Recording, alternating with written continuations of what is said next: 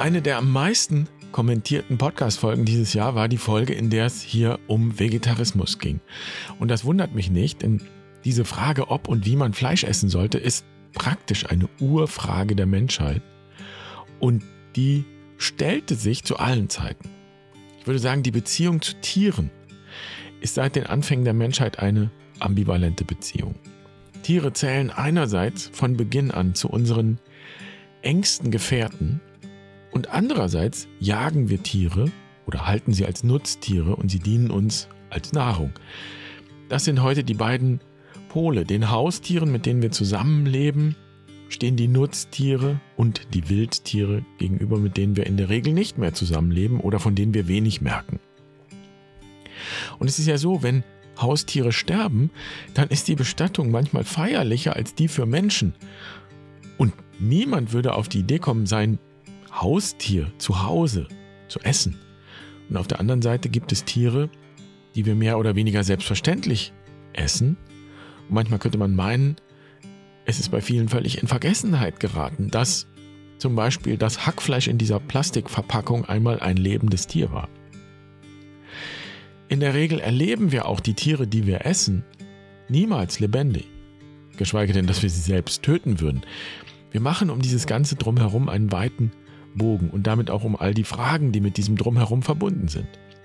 Vermutlich haben Menschen in keiner Epoche je zuvor so wenig Bezug zu Tieren gehabt, zu jenen Tieren, die in unseren Ställen leben oder eben in der Wildnis. Und das ist für mich jetzt die entscheidende Frage. Nicht, ob wir Tiere essen dürfen oder sollten, sondern wie unser Bezug zu ihnen ist. Und wie unsere Beziehung ist und sein könnte. Und da gibt es einiges, was wir aus alten und man kann sagen vergangenen Traditionen lernen können. Darum geht es heute. Und diese Folge ist praktisch der Einstieg in unseren Adventskalender in diesem Jahr. Der steht nämlich unter dem Motto tierische Weisheiten.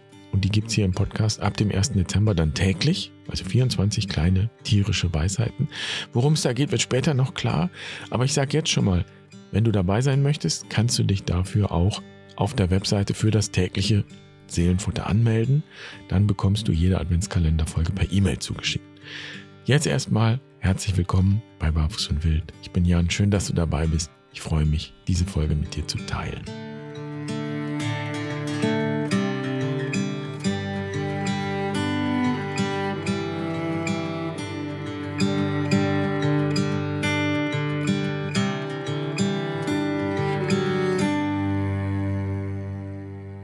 Ich habe ja mal beim Fernsehen gearbeitet als Redakteur, unter anderem für eine wöchentliche Sendung mit Beiträgen und Gesprächen, vor vielen Jahren schon.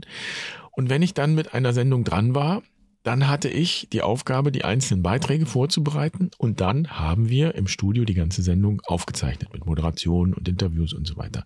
Und ich saß dabei als Redakteur in der Regie, also in der Schaltzentrale, wo alle Fäden für die Aufzeichnung zusammenlaufen. Da gibt es den Regisseur oder die Regisseurin die das alles ins Bild setzen und den Kameraleuten Anweisungen geben. Dann den Bildmischer oder die Bildmischerin, die dafür sorgt, dass das richtige Bild auch angezeigt wird und die Übergänge stimmen. Und dann noch jemand für die Untertitel im Bild und so weiter und so weiter. Also da sitzen eine ganze Menge Leute. Und natürlich waren die praktisch das erste und eigentlich einzige Publikum, dem ich begegnet bin. Denn sonst wusste ich ja nicht, was die Leute, die dann die Sendung schauen im Fernsehen, über das Thema oder über einen Beitrag denken. Das Team war sozusagen immer auch ein bisschen Testpublikum. Und so war das auch bei dieser Sendung, von der ich erzählen möchte. Da begann die Sendung mit einem Film über einen Rinderzüchter. Und in der ersten Szene sieht man, wie dieser Rinderzüchter über eine Wiese geht, zusammen mit seiner Tochter. Und am Horizont tauchen dann die ersten Rinder auf, die friedlich grasen. Das ist ganz idyllisch. Und dann sagt die Erzählstimme in dem Film, eines dieser Tiere muss heute sterben. Und da habe ich schon gemerkt, dass plötzlich eine andere Stimmung aufkam in der Regie. Und die Geschichte handelte davon, dass dieser spezielle Züchter die Tiere nicht in den Schlachthof transportieren und dort töten lässt, sondern er besteht darauf, sie selbst direkt auf der Weide zu erschießen. Und da, weiß ich noch, gab es Unruhe in der Regie. Und es gab heftige Kommentare, so nach dem Motto, das ist jetzt nicht wahr, oder? Was ist denn das für ein Perversling? Was für ein Arschloch? Also ziemlich heftige Kommentare. Überraschend heftig, denn ich würde jetzt mal schwer annehmen, dass die Herrschaften da in der Regie auf jeden Fall nicht alle Vegetarier waren. Aber trotzdem war die Situation irgendwie provozierend, herausfordernd, weil plötzlich sichtbar geworden ist, was wir sonst gar nicht mehr merken. Wir töten Tiere, um sie zu essen und auch um alles andere an ihnen zu verarbeiten.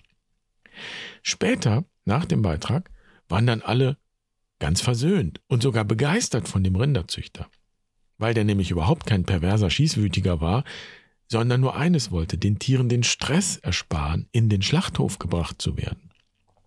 Denn das Töten am Ende ist gar nicht das Hauptproblem, sagt dieser Rinderzüchter, sondern dass wir die Tiere aus ihrer gewohnten Umgebung herausreißen, in einen Lastwagen pferchen und sie dann zur Schlachtbank führen, was mit allergrößter Angst und Panik verbunden ist.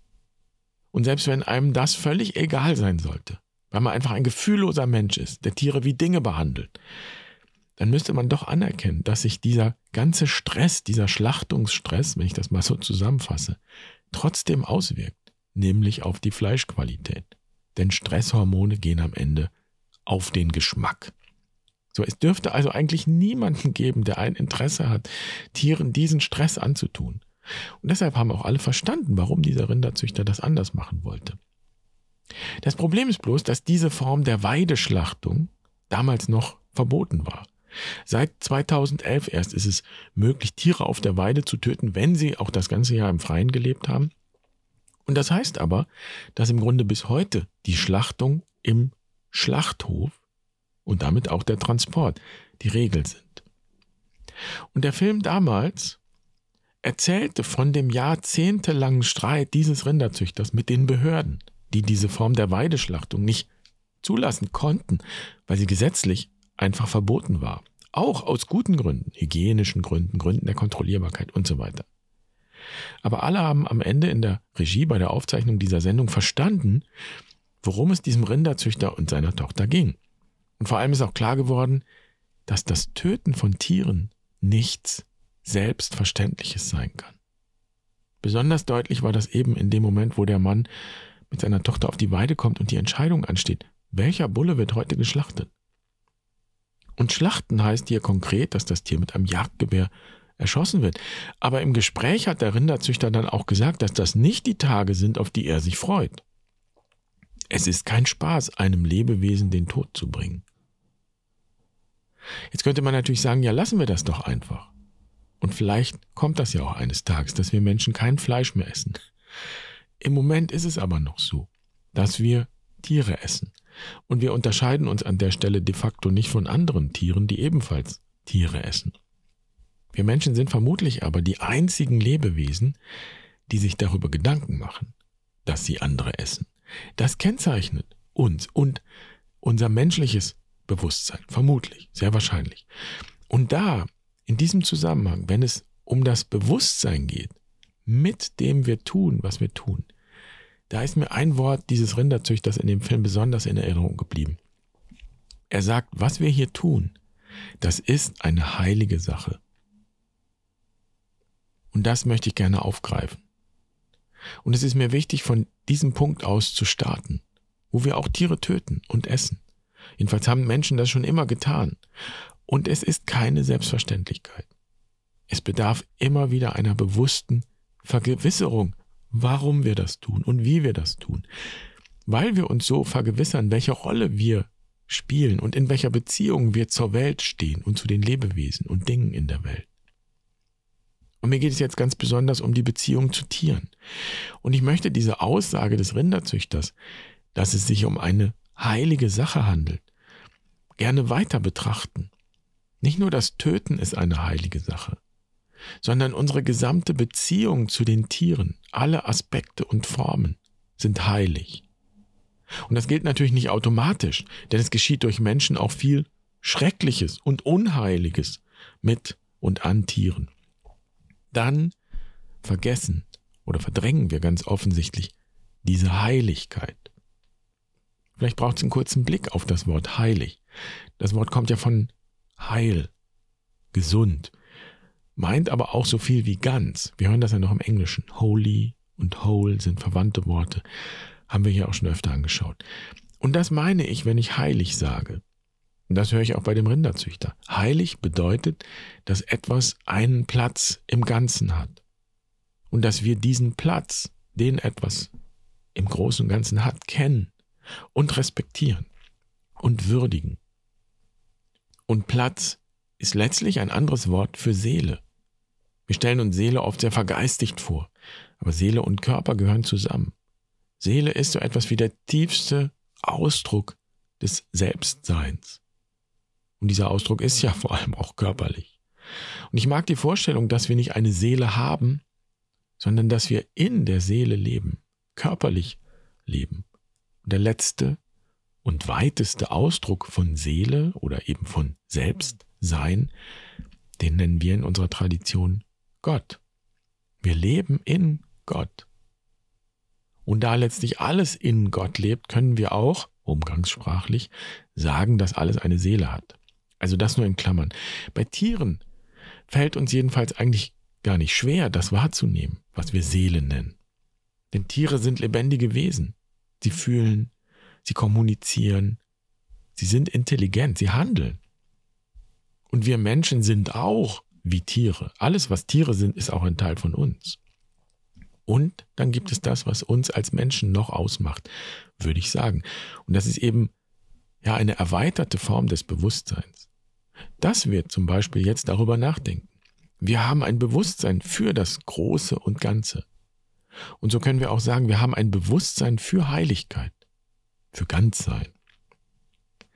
Wir sind auch die, die das zum Ausdruck bringen können. Mit Worten, mit Musik, in Symbolen, wie auch immer. Wir können das zum Ausdruck bringen, was wir letztlich alle sind. Was uns eben auch mit den Tieren und mit allen Lebewesen und allem, was existiert, verbindet.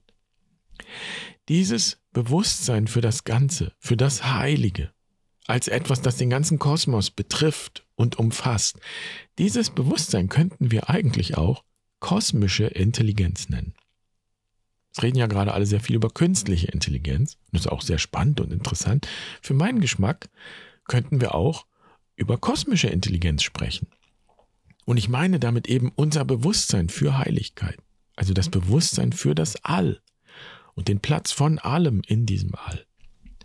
Und genau dieses Bewusstsein und dieser Blick auf die Welt hat die religiöse Tradition bis ins 12. und 13. Jahrhundert hinein geprägt und hat im 12. und 13. Jahrhundert so etwas wie eine Blüte erlebt. Und wir können sagen, eine letzte Blüte. Und das ist eine wichtige Tatsache, wenn wir über unsere Beziehung zu Tieren und überhaupt zu allem Nichtmenschlichen nachdenken. Wir finden dieses Bewusstsein für Heiligkeit, diese kosmische Intelligenz, zum Beispiel bei Hildegard von Bingen, 12. Jahrhundert, und in ihren Betrachtungen des Kosmos. Wir finden dieses Bewusstsein auch bei Franz von Assisi. Und wir können dieses Bewusstsein auch übergreifend Schöpfungsspiritualität nennen. Also eine Spiritualität, eine geistige und geistliche Haltung oder Weltanschauung, die die Schöpfung, und das ist der Kosmos, einbezieht. Was danach gekommen ist, ist eine andere Spiritualität.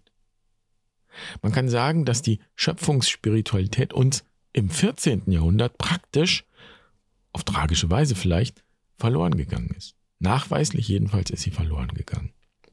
Das 14. Jahrhundert ist in Europa vor allem geprägt von einer tiefen Erschütterung und Verunsicherung. Vor allem die Pest war dafür mitverantwortlich. Und es gab jedenfalls unglaublich viele Tote im 14. Jahrhundert. Ein Drittel der Bevölkerung Europas wurde im 14. Jahrhundert Opfer von Hungersnöten, Pest oder Kriegen.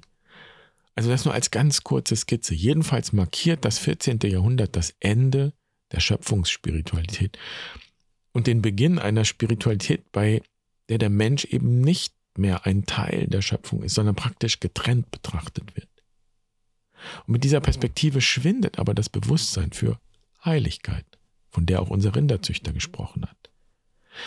Und wenn der Mensch aus allem herausgetrennt betrachtet wird, dann verlieren auch alle Dinge in der Welt ihre Seele.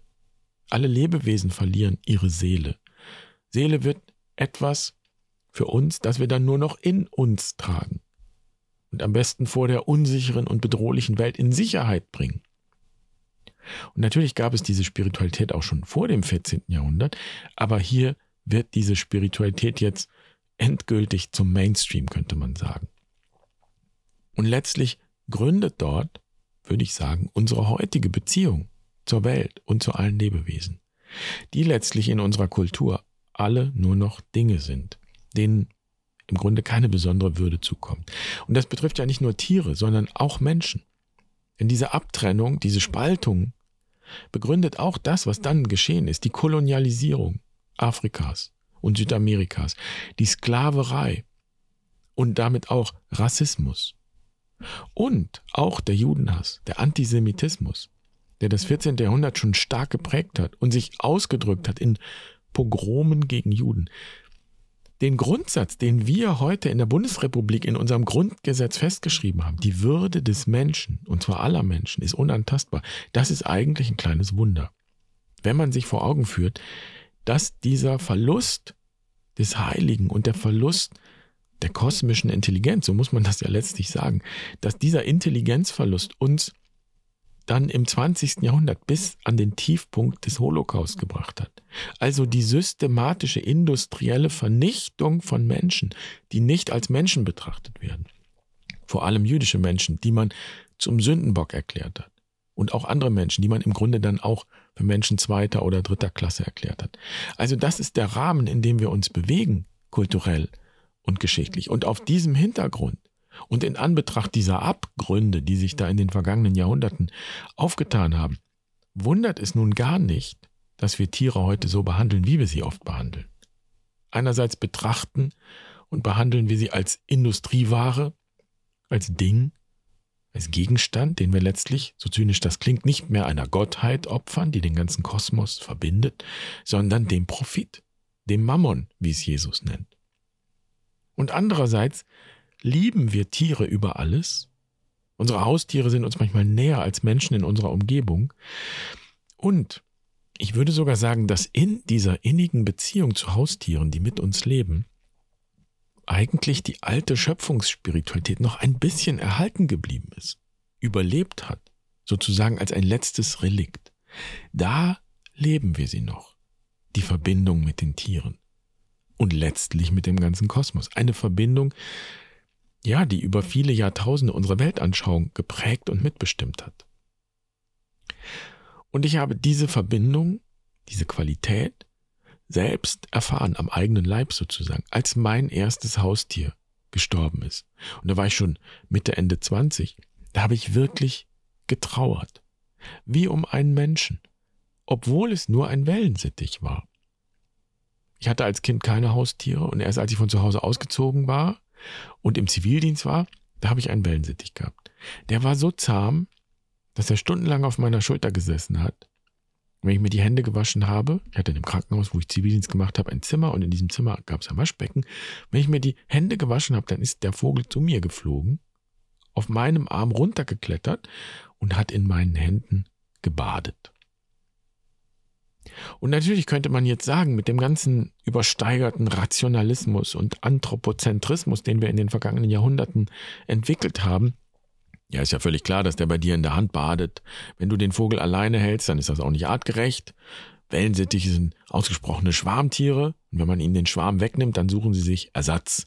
Sei es auch nur ein Spiegelbild, mit dem sie dann den ganzen Tag kuscheln. Oder eben auch Menschen, also dich. Der mochte dich nicht. Der hat einfach nur nach seinem Instinkt gehandelt.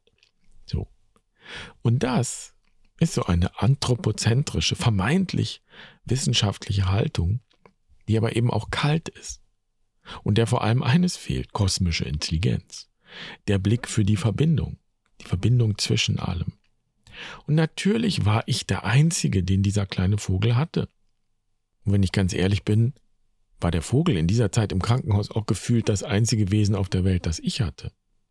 Natürlich kann man jetzt sagen, das ist doch nur ein Wellensittich. Aber für mich war diese Unmittelbarkeit, mit der dieser kleine Piepmatz mit mir interagiert hat, etwas, was mich tief berührt hat. Und, so habe ich das empfunden, das hat mich auch getröstet und gehalten in meiner ganzen Unsicherheit über mich selbst, die ich damals empfunden habe. Ich war damals von zu Hause weggegangen, weil ich längst wusste, dass ich Franziskaner werden will, aber ich wusste auch, dass meine Familie das nicht akzeptiert.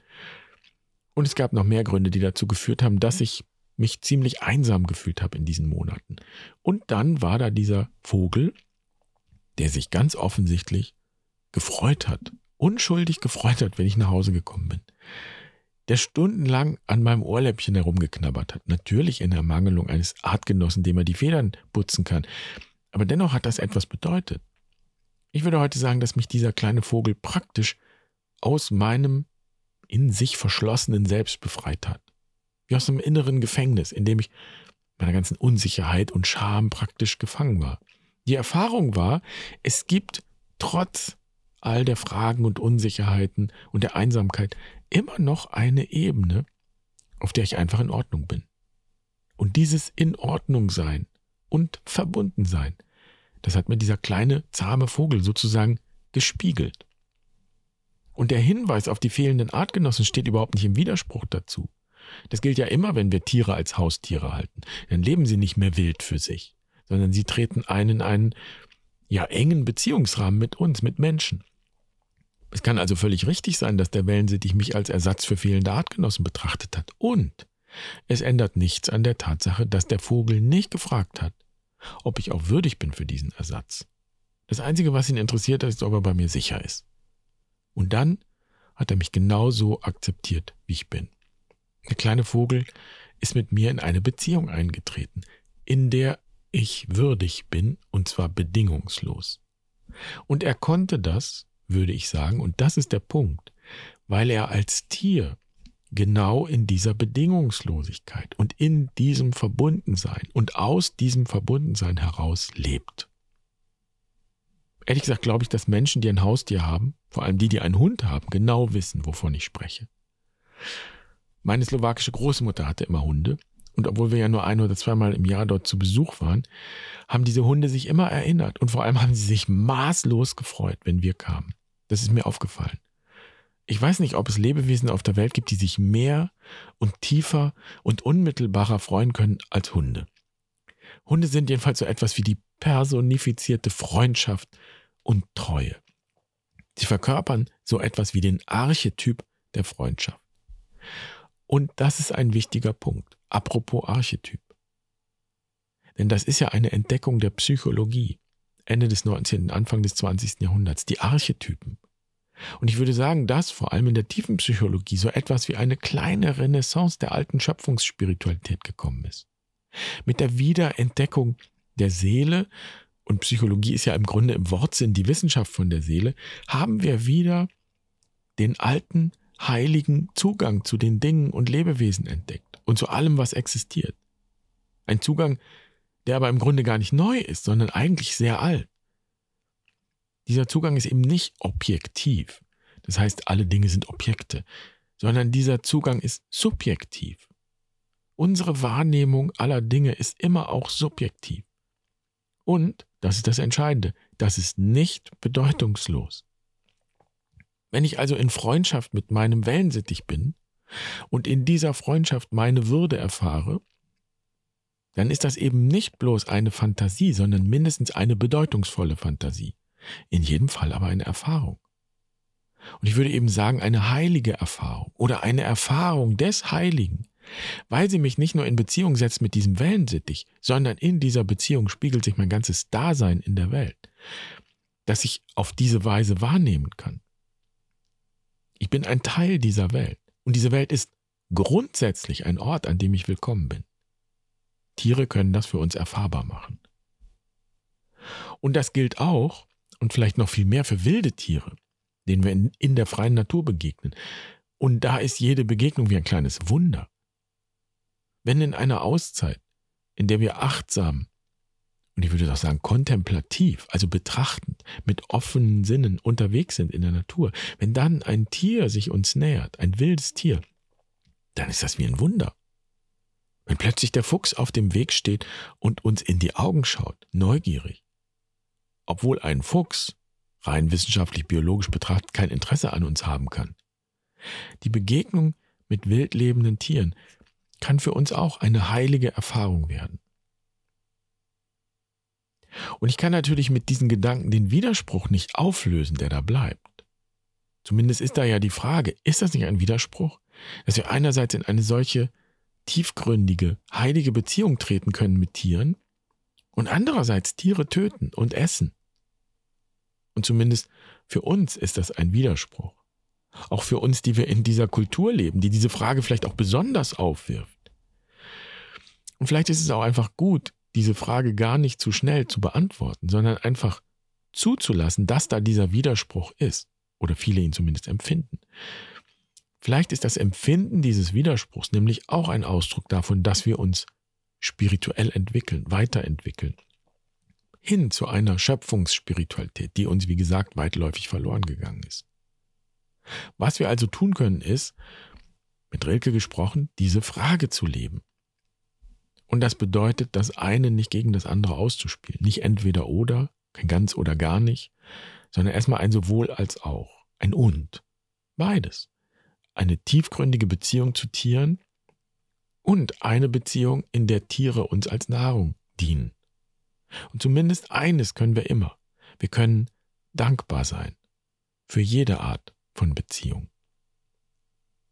Und wir können dort forschen und tiefer erkunden, wo wir vielleicht kulturell sprachlos geworden sind. Nämlich wenn es um das Heilige geht, um den Blick für das Große und Ganze, also den kosmischen Blick, wenn man so will. Und wir können bewusster auf die Tiere schauen, die in unserem Leben eine Rolle spielen, welche Rolle sie auch immer spielen. Und das ist die Einladung in den nächsten Folgen, in unserem kleinen Barfuß- und Wild-Adventskalender in diesem Jahr. Und ich möchte dabei an eine alte literarische Gattung anknüpfen, die eben im 12. und 13. Jahrhundert, also während der letzten Blüte der Schöpfungsspiritualität, sehr beliebt war und dann in Vergessenheit geraten ist. Diese alte Form ist das Bestiarium. Das klingt bestialisch und wir verbinden mit dem Wort Bestie heute etwas Negatives. Das war es aber damals nicht. Bestien waren einfach Tiere. Und die wurden in diesen Sammlungen beschrieben, meist mit vielen Bildern. Und diese Tiersammlungen waren nicht wissenschaftlich in dem Sinn, wie wir das heute verstehen. Wir haben erst später angefangen, die Tiere genauso wie die Pflanzen zu kategorisieren und in Arten und Gattungen aufzuteilen. Bis ins 12. und 13. Jahrhundert hinein war die Perspektive weniger objektiv im Sinne von einer Sammlung von Tieren, die man so in kleine Schubladen steckt oder in Gläser oder die man ausstopft, um sie zu betrachten. Das Bestiarium ist vielmehr eine spirituelle Gattung, eine spirituelle Betrachtung. Diese Tiersammlung will uns das Wesen der Tiere näher bringen. Und das ist eine Herangehensweise, wie wir sie heute in der tiefen Psychologie kennen, wo Tiere auch eine symbolische und archetypische Bedeutung haben. Zum Beispiel auch, wenn wir von ihnen träumen. Ich mache also hier ein bisschen Werbung für den Adventskalender und damit für die nächsten 24 Folgen, die jeweils ein Tier in den Blick nehmen. Ein Tier, das hier in Europa mit uns und um uns herum lebt. Und weil ich mich der franziskanischen Spiritualität sehr verbunden fühle, wird jede dieser 24 Folgen im Kern einen fiktiven Brief enthalten, den Franz von Assisi dem jeweiligen Tier schreibt. Und das knüpft an an eine zweite Gattung, die wir heute auch nicht mehr so richtig verstehen, die Tierpredigt. Bei Franz von Assisi ist es ja vor allem die Vogelpredigt, die sozusagen das Ursymbol dieser franziskanischen Schöpfungsspiritualität geworden ist. Und deshalb lasse ich jetzt, fiktiv natürlich, Franz von Assisi zum Schluss zu Wort kommen mit einem Brief an die gesamte Tierwelt. Liebe Geschwister der Tierwelt. Ja, ihr seid wahrlich unsere Schwestern und Brüder. Denn ohne euch wären wir Menschen ganz verloren. Im wundervollen Mosaik der Schöpfung wurde euch allen von der unendlichen Weisheit ein eigener und besonderer Platz zugewiesen. Vom kleinsten Insekt bis zu den mächtigen Lebewesen der Meere trägt jedes von euch auf einzigartige Weise zur Vielfalt und Schönheit dieser Welt bei. Ich möchte der großen Liebe, die euch erschaffen hat, danken, dass es euch gibt. Ich möchte auch euch danken, liebe Tiere. Vielleicht sollte ich aber zuvor euch um Verzeihung bitten, dass wir Menschen, so viele von euch ganz selbstverständlich dazu benutzt haben, uns bei schweren Arbeiten zu unterstützen, ohne eure Hilfe ausreichend zu würdigen. Vielleicht sollte ich all jene unter euch um Verzeihung bitten, die wir gedankenlos als Nahrung zu uns genommen haben, ohne wirklich zu bedenken, was für ein großes Opfer das bedeutet. Denn jedes Mal, wenn ihr uns als Nahrung dient, werdet ihr uns zugleich zu einer Mahnung, auch uns selbst und unser Leben hinzugeben und weiterzugeben. Denn wir alle leben voneinander und füreinander. Ich möchte euch also danken und mit diesem Dank bezeugen, dass ihr viel mehr seid als billige Arbeitskraft oder bloß Nahrungsmittel. Ihr, liebe Tiere, seid eine wahre Quelle der Inspiration und Lehre für uns Menschen. Durch euer wunderbares und erstaunliches Dasein erinnert ihr uns an die grundlegenden Wahrheiten des Lebens, an die Bedeutung von Harmonie, an das pure Gegenwärtigsein, an die Freuden und an die Leiden des Daseins. Von euch können wir lernen, was es bedeutet, im Einklang mit der Schöpfung zu leben. Denn ihr lehrt uns Demut, wenn wir eure Anpassungsfähigkeit und euren Lebensmut betrachten. Ihr erinnert uns in eurer puren Hingabe an das Leben selbst, an die bedingungslose Liebe, die überall in dieser Schöpfung auf geheimnisvolle Weise waltet und alles in der Vielfalt verbindet, weil in dieser großen Liebe kein Lebewesen, auch nicht das kleinste, verloren gehen kann. Wir alle sind in dieser Liebe geborgen. Ich danke euch für eure Präsenz in unserer Welt, für die Freude, die ihr uns bringt und für das Urvertrauen, an das ihr uns erinnert, als Zeugen der tiefen Verbundenheit aller Dinge und Lebewesen. Möge der Friede, der in der Stille eurer Existenz ruht, uns immer daran erinnern, dass wir alle ein Teil dieser Schöpfung sind und dass jedes Geschöpf auf dieser Erde einen unschätzbaren Wert hat. Mögen wir Menschen lernen, euch mit dem Respekt und der Sorgfalt zu begegnen, die ihr verdient. Mit tiefer Dankbarkeit und Liebe, euer Franziskus.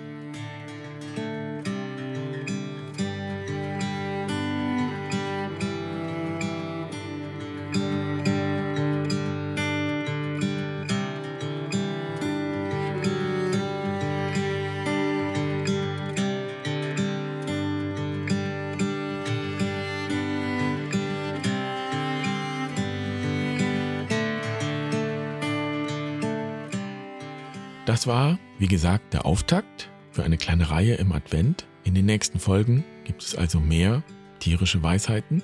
Lass dich überraschen. Du findest die Einzelfolgen dann alle hier, wo du auch den Podcast findest.